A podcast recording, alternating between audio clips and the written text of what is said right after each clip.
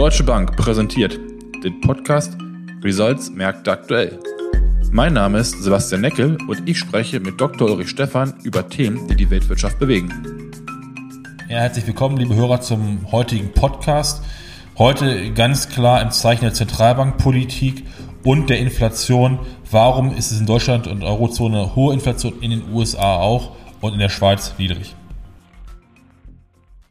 Ja, Dirk, lass uns mit Deutschland anfangen. Die Auftragseingänge im April sind ja unerwartet stark eingebrochen. Ähm, letzte Woche die Produktionszahlen der deutschen Industrie äh, haben dann etwas für Erleichterung gesorgt. Ähm, aber letztlich haben wir doch ja nur einen minimalen Zuwachs von 0,7 Prozent gegenüber Vormonatsvergleich gehabt, was deutlich unter den Markterwartungen gewesen ist.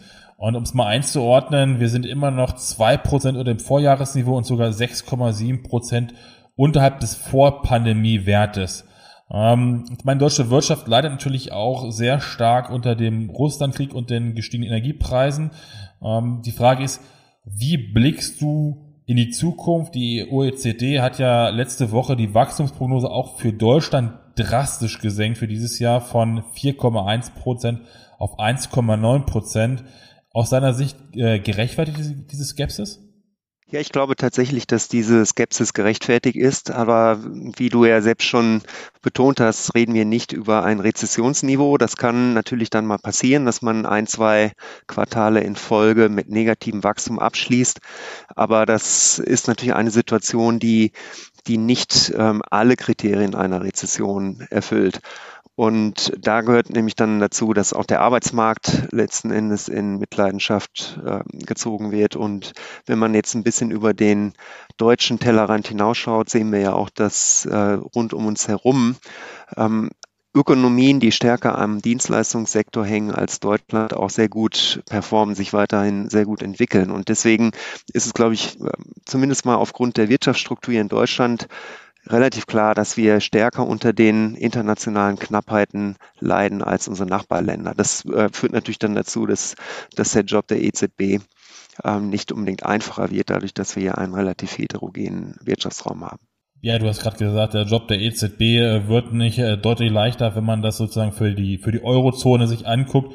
Jetzt hat die EZB ja letzte Woche quasi die Zinswende eingeläutet, die Anleihenkäufe sollen zum 1. Juli beendet werden und es wurde auch schon in Absicht gestellt, dass äh, bei der nächsten Sitzung im Juli der Leitzins um 25 Basispunkte angehoben werden könnte.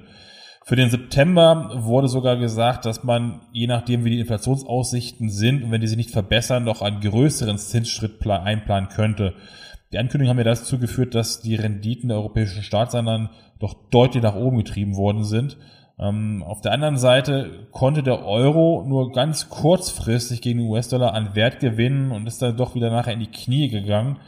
Inwieweit hatte ich diese Euro-US-Dollar-Bewegung überrascht und ähm, wie sieht deine Jahresendprognose für Euro-Dollar aus? Also ich befürchte die, die Euro-Stärke, die in so einem Blue-Sky-Szenario recht wahrscheinlich ist, also wenn sich hier ein paar Probleme, die wir wirtschaftlich sehen, zum Guten lösen, dass diese ähm, auf diese Aufatmen für den Euro jetzt erstmal wieder auf Eis gelegt worden ist und äh, wir befinden uns global in einem Risk-Off-Modus.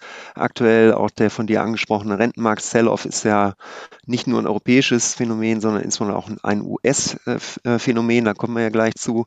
Und äh, solange hier der Druck äh, gerade auf der Rentenseite anhält und das dann auch in in letzten Endes die Aktienmärkte sich überträgt, haben wir ein, ein Umfeld einer erhöhten Risikoaversion und das wird dann wahrscheinlich äh, dazu führen, dass der Euro eben nicht äh, nicht äh, in, der, in der kurzen Frist jetzt aufholen kann.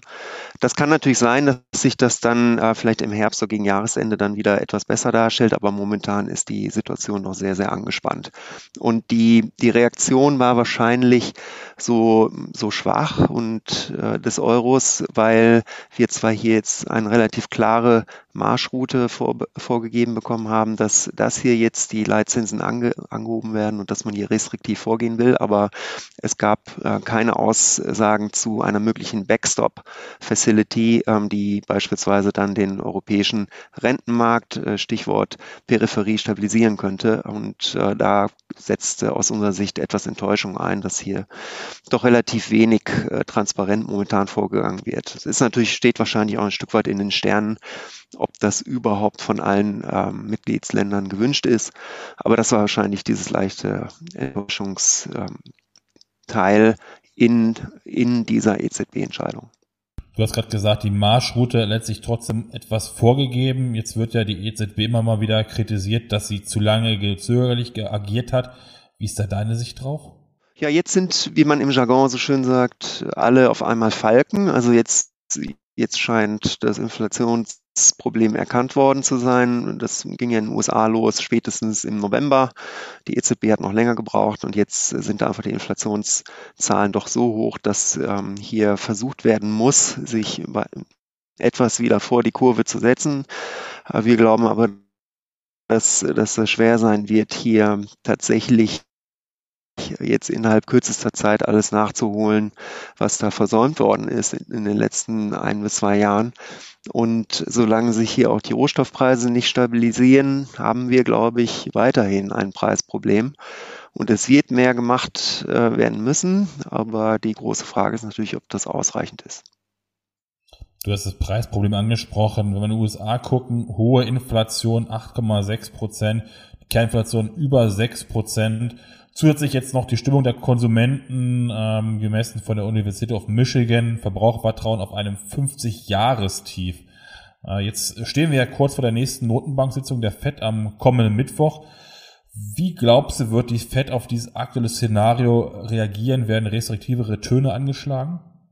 Jay Powell ist sicherlich momentan nicht, um seinen Job zu beneiden. Und das, das liegt daran, dass gerade das von dir angesprochene Konsumentenvertrauen eben genau so schwach ist, weil wir diesen massiven äh, Preis- und Inflationsdruck haben. Also der Konsument wird zunehmend äh, negativ beeinträchtigt von der äh, starken Preisentwicklung. Wir hatten jetzt ja auch im nationalen Durchschnitt jetzt am Wochenende die 5 Dollar pro Gellen gesehen, also ein sehr politischer Rohstoff ja auch und ein Konsum, das eines der wichtigsten Konsumgüter auch für das Sentiment. Und deswegen ist es jetzt natürlich sehr spannend, ob, ob man die Entscheidung trifft, man möchte jetzt noch stärker gegen die Inflation vorgehen, um den Konsumenten Konsumenten quasi wieder etwas zu beruhigen und hier auch die Kaufkraft wieder herzustellen.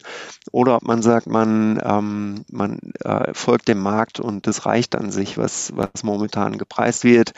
Ähm, und dass man hier eben jetzt äh, nicht in Richtung 75 Basis Punkte pro Meeting jetzt äh, auch die Kommunikation gestaltet. Also von daher ein, ein sehr schwierig tatsächlich nicht erlauben kann, hier zu, zu sehr gegen die Finanzmärkte das dass das äh, da glimpflich ausgeht am Mittwochabend. Ja, Dirk, vielen Dank. Ich glaube, die nächsten Wochen, so wie du es gesagt hast, stehen ganz klar im Zeichen der Zentralbankpolitik und natürlich auch äh, des Russland-Ukraine-Kriegs und der Inflation, weil letztlich äh, gehört das auch ein wenig zusammen, wenn man die Politik der Notenbank in den nächsten Wochen weiter mit verstehen möchte. Vielen Dank, Dirk, und alles Gute.